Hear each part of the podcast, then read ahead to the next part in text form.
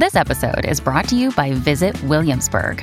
In Williamsburg, Virginia, there's never too much of a good thing. Whether you're a foodie, a golfer, a history buff, a shopaholic, an outdoor enthusiast, or a thrill seeker, you'll find what you came for here and more. So ask yourself, what is it you want? Discover Williamsburg and plan your trip at visitwilliamsburg.com. This episode is brought to you by Shopify. Whether you're selling a little or a lot, Shopify helps you do your thing, however you cha-ching. From the launch your online shop stage, all the way to the we just hit a million orders stage. No matter what stage you're in, Shopify's there to help you grow. Sign up for a $1 per month trial period at shopify.com slash special offer, all lowercase. That's shopify.com slash special offer. Si este capítulo te sabe a poco, ya sabes que tenemos un episodio extra todos los jueves al que puedes acceder desde Patreon, Evox y desde el banner de nuestro perfil en Spotify, y que puedes ver el video podcast de este capítulo en nuestro canal de YouTube, terrores barra baja TRN.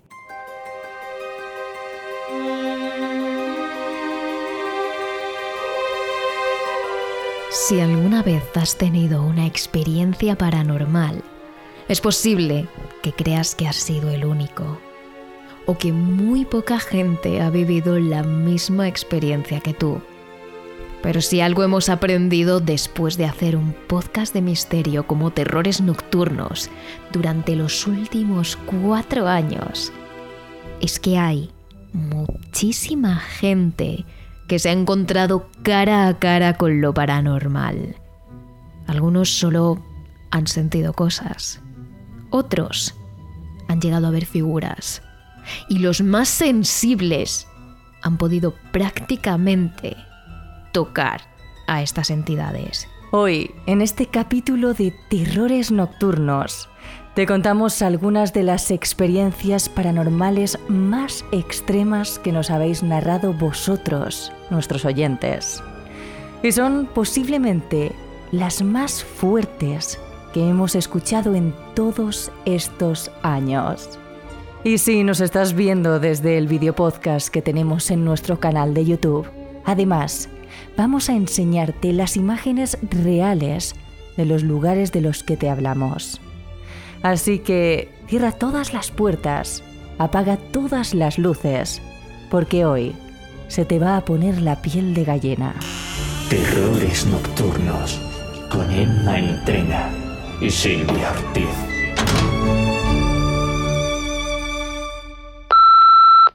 Hola, muy, muy buenas tardes o buenos días. No sé cuándo vais a escuchar, chicas de, de equipo, bueno, equipo de terrores nocturnos.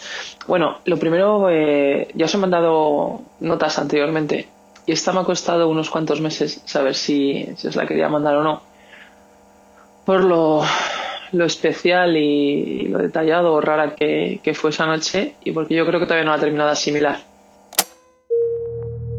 La voz que acabáis de escuchar es la de Laura, una de las oyentes con las que más hemos hablado sobre experiencias paranormales. Como os podéis imaginar, es una persona muy sensitiva con lo misterioso.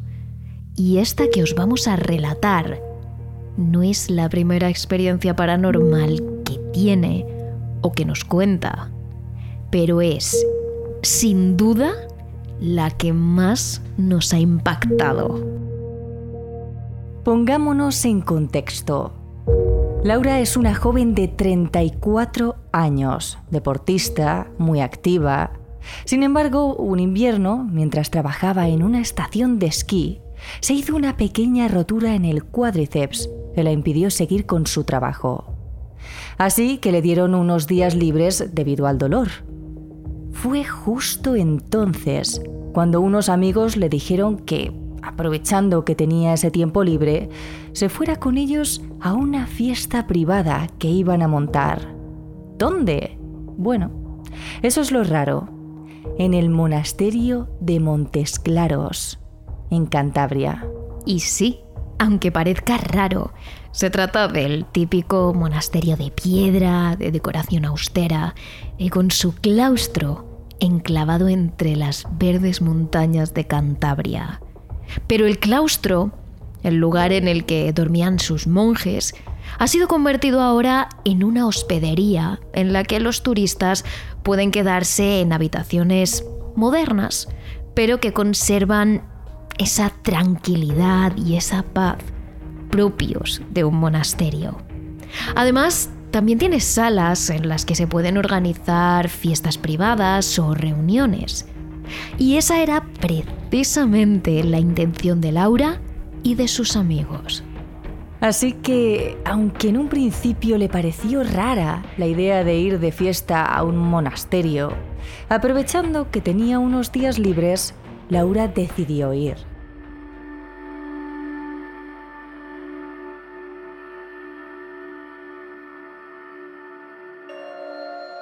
Ese día le cogió prestado el coche a su abuelo, como lo llama ella, un coche de pijos. Era una edición especial de BMW que tenía todos los sistemas de seguridad e incluso un sistema de frenado automático que hacía que el coche se parase en seco si detectaba un objeto delante. Así, pasó a recoger a una amiga y emprendieron el camino al monasterio por una carretera cercana al pantano del Ebro. Fue entonces cuando el coche frenó en seco y comenzaron a suceder cosas extrañas. Y estaba subiendo en el coche y, me acuerdo que giré una curva y el coche lo primero que hizo fue pegar un frenazo, ¿no? Y, yo y, empezó a cambiarse la música. O sea, todos estos avisos de colapso, colapso con un coche salía y empezó a pitar, bueno, frenó el coche, empezó a cambiar la música. En cuanto Laura miró a la carretera, se dio cuenta de por qué el coche se había parado solo. Allí, justo delante de ellas, había un chico joven. Y entre el caos de la música y los pitidos del coche, Laura llegó a creer que había estado a punto de atropellarle, o incluso que lo había atropellado realmente, hasta que se dio cuenta de que eso era imposible, porque ese chico realmente no estaba allí, no estaba vivo, era una entidad y ella era la única persona que podía verle. Yo me acuerdo que vi a un chico, evidentemente me puse a chillar pensando que había atropellado a alguien, ¿no? O algo, pero bueno, yo es que le veía ahí y la había visto. Todo muy raro, ¿no? Y mi acompañante, en este caso era Rebeca, le digo, Rebeca, ¿te has visto al chico? ¿Te has visto al chico? Y me decía, ¿qué chico? Y yo, ¿es un chico ahí? Después de eso, aunque un poco sobresaltada y con cierto malestar, Laura condujo el resto del camino hasta el monasterio. Y es que hay que entender algo. Aunque encontrarse con un chico fantasma en medio de la carretera es una situación que haría que cualquiera de nosotros diese un volantazo y se volviera a casa, Laura no es así de normal. Es una persona muy sensible, acostumbrada a este tipo de encuentros, tanto que ha tenido que aprender a vivir con ellos. Para ella este no era más que otra experiencia más, su día a día. Por eso siguió adelante. Al llegar al monasterio de Montes Claros, Laura y su amiga dejaron el coche aparcado allí y fueron a un bar cercano, a unos 200 metros de distancia como mucho.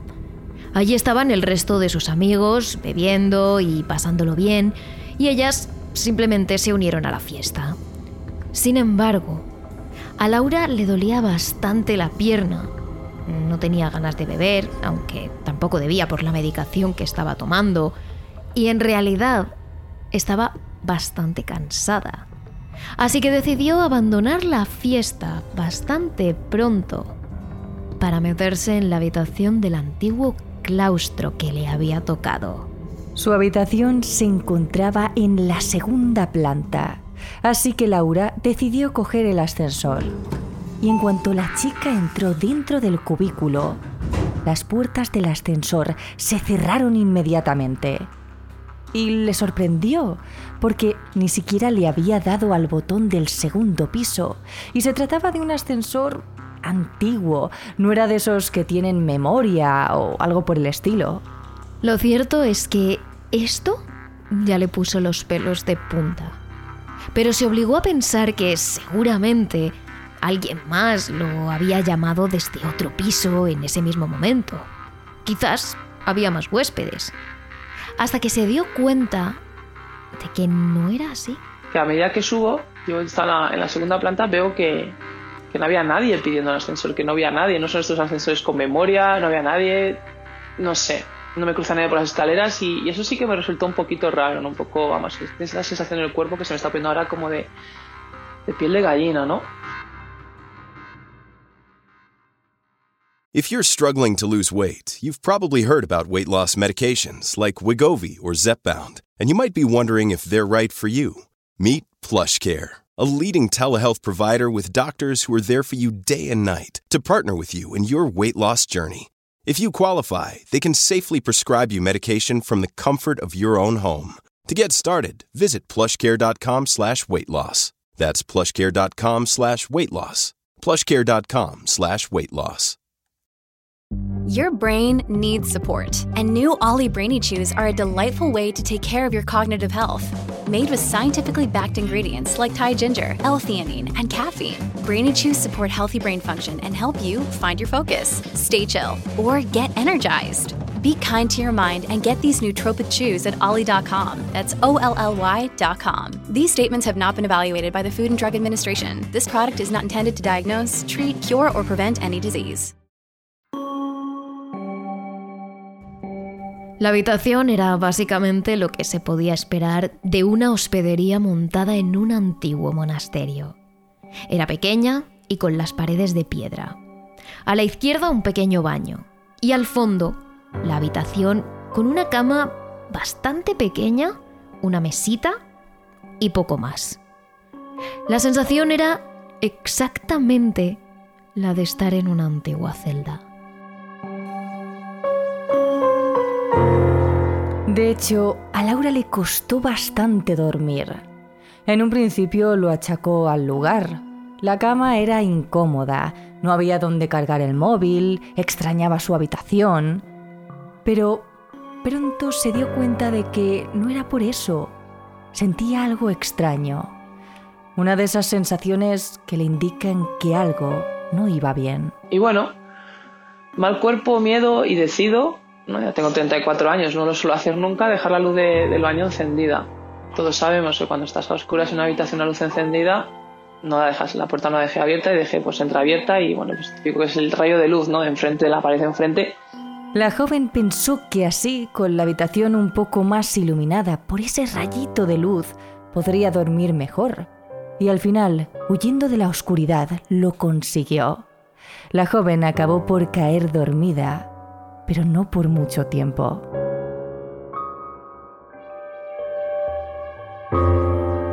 No sabría decir si había pasado un minuto o una hora. Laura solo sabía que se había quedado dormida y que estaba despertando. La joven estaba acostumbrada a esto. Solía tener parálisis del sueño. Pero esta vez era diferente.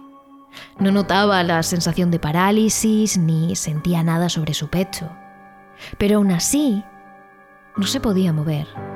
Fue entonces cuando la joven abrió los ojos y se dio cuenta de que no estaba sola en esa habitación. Tuve la visión, vamos a poner entre comillas, no sé si en el exorcismo, pero os voy a contar lo que me pasó. Tenía a dos personas, una agarrándome de cada brazo hacia la cama, ¿vale? Para que, que no le me levantase, yo veía lo que era una sombra sujetando algo, rezando o en algún idioma que yo no entendía, rezando algo. Y yo intentaba moverme, yo intentaba moverme y no me podía. Yo notaba como mi cuerpo se movía, ¿sabes? Pero no me dejaban esos señores, había uno en cada brazo, me estaban agarrando ahí en la cama que no, no me podía mover, ¿no? Bueno, pues yo veía al hombre rezar de lado a lado, de lado a lado, de la habitación, ¿no? sujetando algo en, en la mano. Laura lo entendió entonces no estaba teniendo una parálisis del sueño. No podía moverse porque dos entidades estaban sosteniéndola de los brazos para que no pudiera hacerlo. Y mientras, una especie de monje, el que parecía llevar la batuta, rezaba de lado a lado de la habitación, como si intentase sacar el mal de su cuerpo.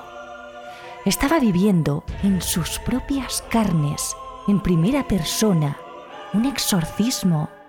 ¿Por qué? Hay dos teorías que se nos pueden ocurrir.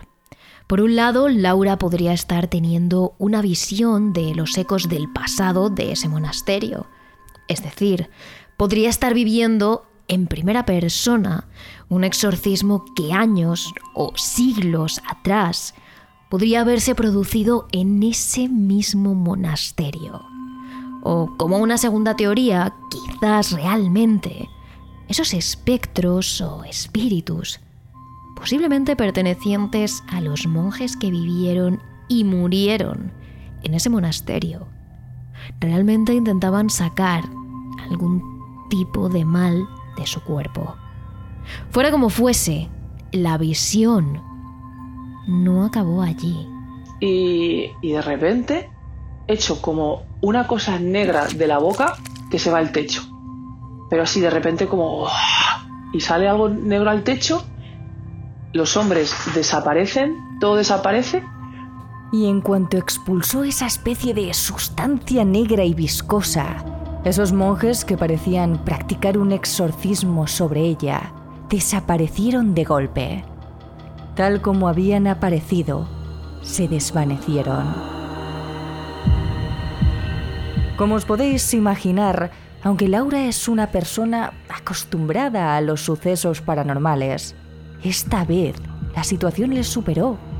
La joven entró en pánico y apenas pudo contener las ganas de gritar. Eso sí, comenzó a correr por toda la habitación tratando de encender todas las luces para al menos ahuyentar la oscuridad. Porque siempre nos parece que encender la luz nos protege de alguna forma. Pero por más que la chica lo intentó, las luces no se encendían. No sabía si era porque estaba tan nerviosa que no le daba bien al interruptor, si era por un fallo eléctrico o por otra cosa más paranormal. Pero desde luego no se encendían. Evidentemente entré en pánico, intenté encender las luces, no se encendían todas las luces corriendo por la habitación, pero no había manera, no había manera de encender las luces. No sé por qué, no sé si lo hacía mal. Ante esta situación, Laura intentó calmarse un poco. Se sentó en la cama, respiró y pensó que al menos la luz del baño seguía encendida y que esa pequeña rendija de luz que dejaba la puerta seguía iluminando la habitación, hasta que se dio cuenta de que esa luz parecía moverse. Veía como la puerta, o sea, como la luz se hacía más grande y más pequeña, como si la puerta se estuviese abriendo y cerrando, ¿no? Es decir, Laura seguía sin estar sola en la habitación, porque había alguna clase de entidad que seguía abriendo y cerrando la puerta del baño. Esa fue la gota que colmó el vaso. La joven entró completamente en pánico. Comenzó a gritar, a maldecir y a decir todo tipo de palabrotas que por supuesto no vamos a reproducir. Pero os podéis imaginar la situación. Laura llevaba enfrentándose a sucesos paranormales prácticamente desde el mismo momento en el que había emprendido el viaje hacia ese monasterio. Había visto un chico fantasma en la carretera. Algo había sucedido en el ascensor. Se había despertado con la visión de un exorcismo. Y ahora había una entidad abriendo y cerrando la puerta del baño de su habitación.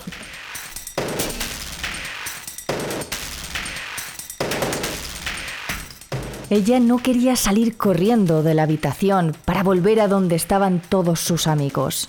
Básicamente porque allí había una chica con la que estaba teniendo algo y no quería que la tomara por loca. Pero simplemente no pudo evitarlo. Estaba tan asustada que acabó por darle igual que nadie la creyera. Solo quería salir de la habitación. Cuando la chica vio a Laura se quedó impactada. Estaba pálida, blanca, con la cara desencajada. Le preguntó qué le pasaba, pero ella realmente no quería entrar en detalles. Así que al final, la chica decidió irse con Laura a la habitación para que se calmara. Ahí sí, por fin, Laura consiguió dormir otro rato más. Pero de nuevo, esto no duraría mucho.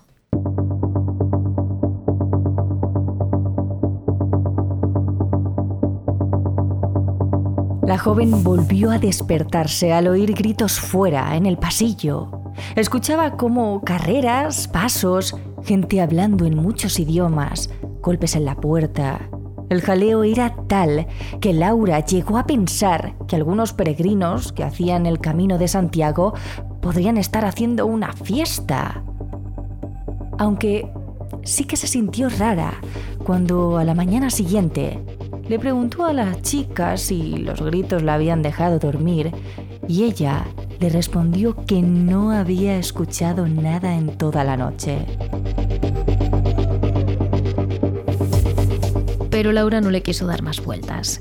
Podría ser simplemente que la chica durmiera muy profundo y de todos modos, solo quería irse de ese monasterio lo antes posible.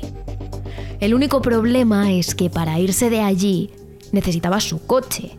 Y los amigos que habían ido llegando a la fiesta de la noche pasada, después que ella, habían ido colocando sus vehículos justo detrás para aparcarlos.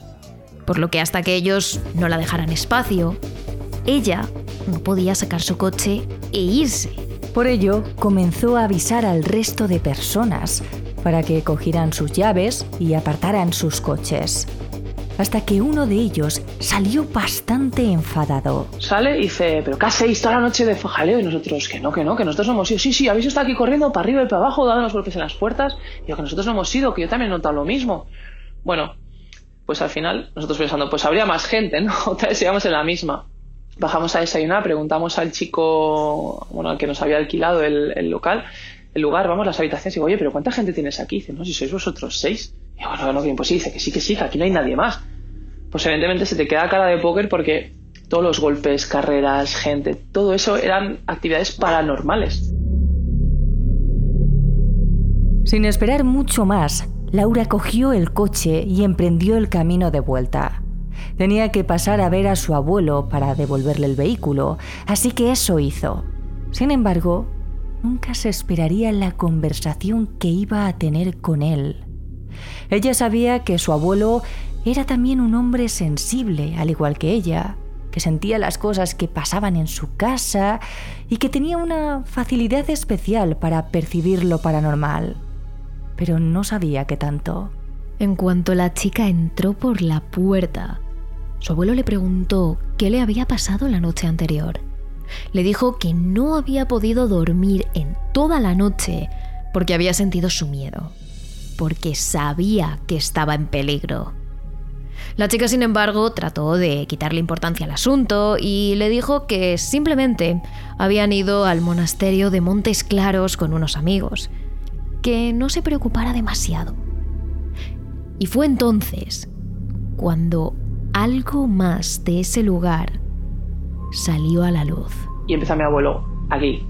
Y dice, Jolín, eh, pues mira, ahí yo subía mucho de cuando era joven a cazar, tenía un amigo, teníamos unos amigos, lo que pasa es que dejamos un poco de ir porque, bueno, hubo un accidente y, y atropellaron a su hijo. Os podéis imaginar la cara blanca mía, ¿sabes? Cuando digo, perdona, dice, sí, le atropellaron por allí cerca. Y le digo, abuelo, y yo no será subiendo desde el pantano del Ebro. Digo, no sé si fuera la tercera o cuarta curva a derechas que la atropellaron. Y me dice, sí, en esa zona de que no hay mucha visibilidad, ¿cómo lo sabes? Y yo, porque me choqué con él, ¿sabes? Lo vi. Entonces mi abuelo, me acuerdo que, bueno, mi abuelo, que en paz descanse, ¿no? Que, en estas cosas creía, bueno, porque en casa he contado que, pasan cosas y él posiblemente también las veía. Nos quedamos así y me dice, Laura, no vuelvas a subir ahí, por favor. Dice, he notado tu miedo de anoche, he notado todo, dice, no puedo dormir, sé que te pasaba algo, que estabas en peligro y dice, por favor, no vuelvas a subir.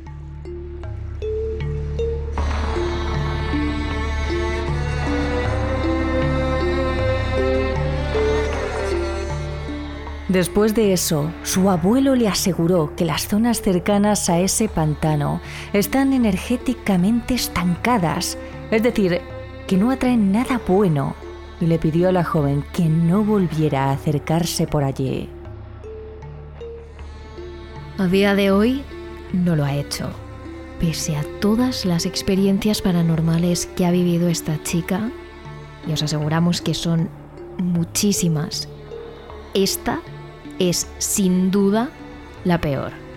Se trata de una experiencia que actualmente le sigue poniendo la piel de gallina, que prácticamente, como nos decía al principio, ni siquiera ha asimilado aún. Fue una noche que desde luego no olvidará en la vida.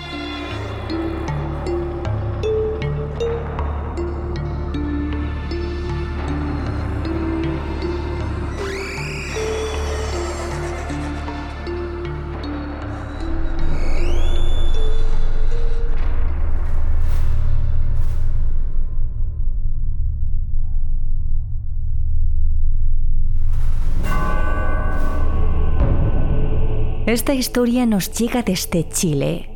Gary es un hombre que siempre ha tenido una sensibilidad especial para lo paranormal.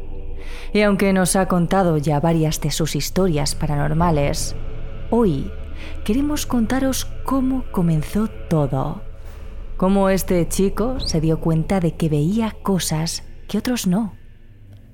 Gary creció en la casa familiar y con familiar no solo nos referimos a que vivía con su familia, sino a que la casa fue literalmente construida por sus padres y por sus abuelos.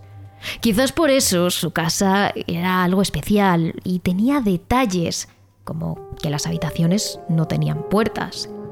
Desde la suya, por ejemplo, situada en la segunda planta, se podía observar perfectamente el pasillo, las escaleras y al otro lado, justo enfrente, la habitación de su hermano.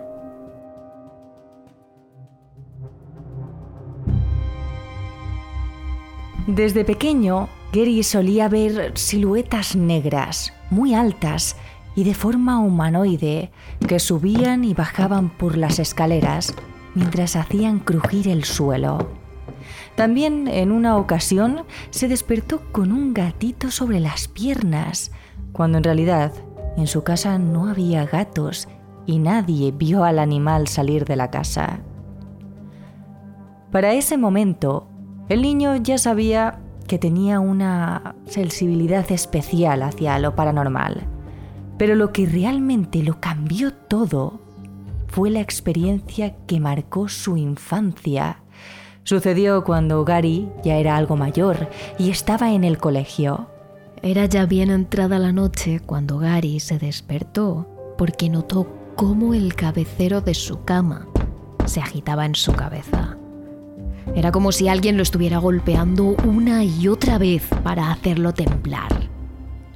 Frustrado, el niño chasqueó la lengua y, pensando que era una broma de su hermano mayor, le exigió que parara e incluso le amenazó para que lo hiciera. Efectivamente, en ese mismo momento, el cabecero dejó de moverse. Sin embargo, cuando Gary abrió los ojos, se dio cuenta de que estaba completamente solo en su habitación. De hecho, su hermano estaba durmiendo en el cuarto de enfrente, podía verlo perfectamente desde su cama. Era imposible que se hubiera movido tan rápido. Y pensándolo bien, todos los habitantes de la casa sabían que el suelo de ese piso crujía y no habían escuchado ni un solo paso. Es decir, su hermano no había estado en esa habitación. Tras unos minutos, Gary decidió simplemente quitarle importancia al asunto y volver a dormirse como siempre lo hacía, agarrado a su almohada. Pero eso no fue posible esa noche. Al final, cuando me disponía a seguir durmiendo, aún asustado, abrazo mi almohada como de costumbre. Algo literalmente la arrancó de entre mis brazos y la lanzó por los aires. Yo solo atiné a taparme por completo y rezar no pasó nada más esa noche.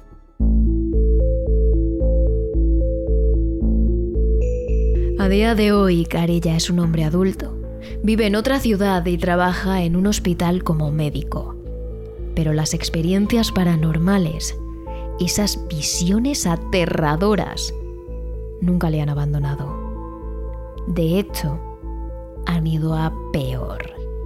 Ya de adulto sufro de parálisis de sueños recurrentes y siento las mismas siluetas que veía de niño.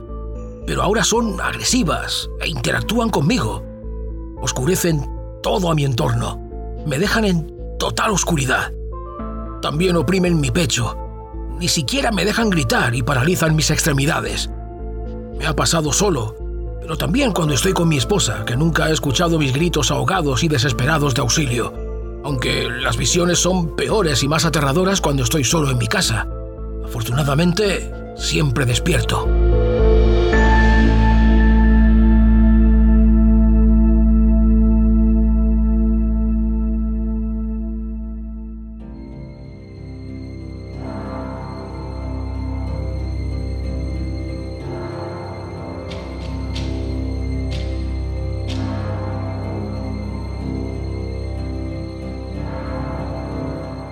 La última historia de la que os hablaremos hoy es la que nos envía otra Laura, esta vez desde Málaga. Esta experiencia no le ocurrió a ella de primera mano, sino a una profesora suya, una mujer con la que ha mantenido años después una amistad y a día de hoy está segura de que esta historia que vivió su profesora María es completamente real. Era una noche lluviosa en Málaga.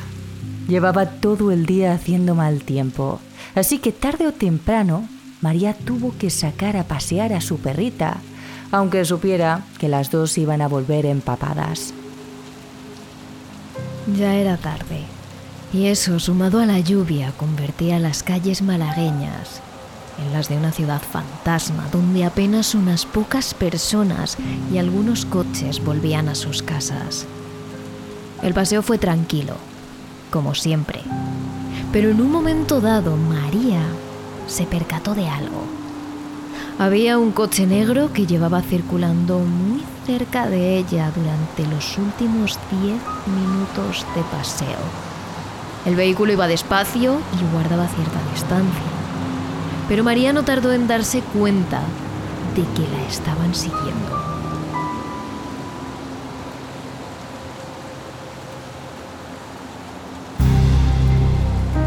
Por la falta de luz y la lluvia, la joven fue incapaz de ver cómo eran las personas que iban dentro. Había mínimo dos hombres, uno conducía y otro iba de copiloto, aunque juraría que había una tercera persona detrás. Pero no tuvo tiempo de pararse a mirar, prefería volver a casa lo antes posible para poner a su perrita y a ella a salvo. Además, esa noche, calles de Málaga habían sufrido cortes de luz. Y justo había afectado a la zona por la que María volvía con su mascota hacia su casa. Es precisamente en ese momento cuando se dio cuenta de que ese coche incluso intentaba ponerse a la altura de la joven. Y María sabía que no iba a ocurrir nada bueno si esos hombres salían del coche. Por suerte, justo en ese momento, su perrita se encontró con otro perro que paseaban dos chicas. Los animales se saludaron efusivamente y durante unos minutos estuvieron oliéndose e incluso jugando juntos un rato. Las dos desconocidas saludaron con una sonrisa a María, que no pudo evitar sentir un alivio increíble al verse rodeada de más gente, gente que sabía que no le iba a hacer. Justo en ese momento el coche que la perseguía aceleró bruscamente y desapareció por las oscuras calles. Las jóvenes miraron el vehículo, cuyo motor resonó por todo el barrio. Esa gente no parece que tuviera ninguna buena intención, comentó una de las chicas. María sintió, sintiéndose comprendida, y les explicó lo que le había pasado. Las jóvenes no solo decidieron quedarse un rato más para hacer compañía a María, sino que finalmente también optaron por acompañarla a casa y así asegurarse de que no le iba a pasar nada. Al fin y al cabo, ellas eran dos jóvenes frente a María, que esa noche paseaba a su mascota sola. Así fue como las tres fueron hasta el portal de María. Justo antes de irse, la joven les agradeció repetidas veces su ayuda y les pidió su dirección para poderles dar un detalle mañana como muestra de agradecimiento. Aunque las jóvenes en un principio se negaron a hacerlo, porque no tenía por qué darles nada, finalmente escribieron a María su dirección en una hoja de papel. La chica se despidió de las jóvenes y una vez tranquila, en casa, se puso a cocinar un rico pastel de manzana para llevárselo a la mañana siguiente a las dos jóvenes.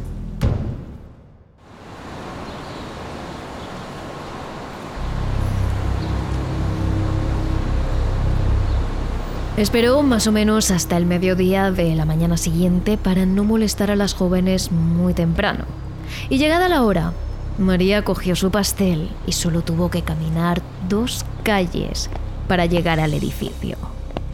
Afortunadamente, la puerta del portal estaba abierta, así que la chica subió a pie los dos pisos y llamó a la puerta correcta. Esperó unos instantes y finalmente una señora de unos 50 años le abrió. María preguntó por sus dos amigas y la mujer frunció el ceño. Allí no vivían ningunas chicas con esos nombres, pero es que ni siquiera había nadie en el edificio que se llamara así. Aún así, María llamó a un par de pisos más preguntando por ellas, pero nada. Así que finalmente se fue a su casa. Estaba segura de que esa era la dirección correcta. Es más, recordaba perfectamente que ellas le habían indicado aquella dirección. Entregada, al llegar a casa, María comenzó a investigar un poco más sobre el barrio y concretamente sobre aquel edificio. Y descubrió que hacía tiempo dos jóvenes perdieron la vida allí, en extrañas circunstancias.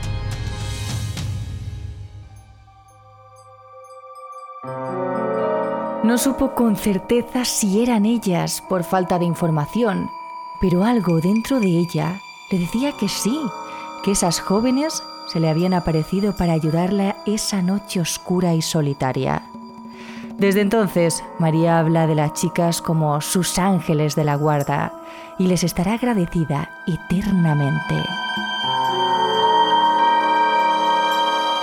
Pero sin duda, una de las peores experiencias paranormales son aquellas donde no solo eres capaz de ver a la entidad, sino que eres incapaz de moverte por el miedo que ésta te provoca. Situaciones tan aterradoras donde el cuerpo se te paraliza y tu instinto de supervivencia se queda congelado. Y poco a poco vas viendo cómo la entidad maligna se acerca a ti. Este jueves, en nuestro capítulo extra que tenéis disponible en Patreon, Evox y Spotify, os contaremos la experiencia de oyentes de terrores nocturnos que vivieron esto que os acabamos de contar y os aseguramos que se os pondrán los pelos de punta.